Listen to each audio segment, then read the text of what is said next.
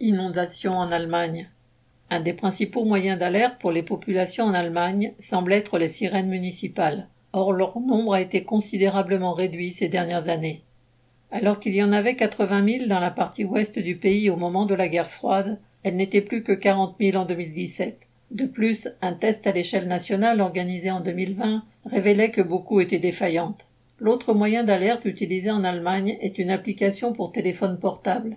Les pluies importantes ayant endommagé des antennes de télécommunications et entraîné des coupures d'électricité, ces alertes n'ont pas été reçues par bien des habitants, sans parler de ceux qui ne sont pas à l'aise pour se servir d'applications sur leur téléphone ou n'ont pas un smartphone pour pouvoir les utiliser. En Allemagne, la politique des gouvernements consiste à rogner sur les dépenses utiles à la population pour favoriser les capitalistes. MA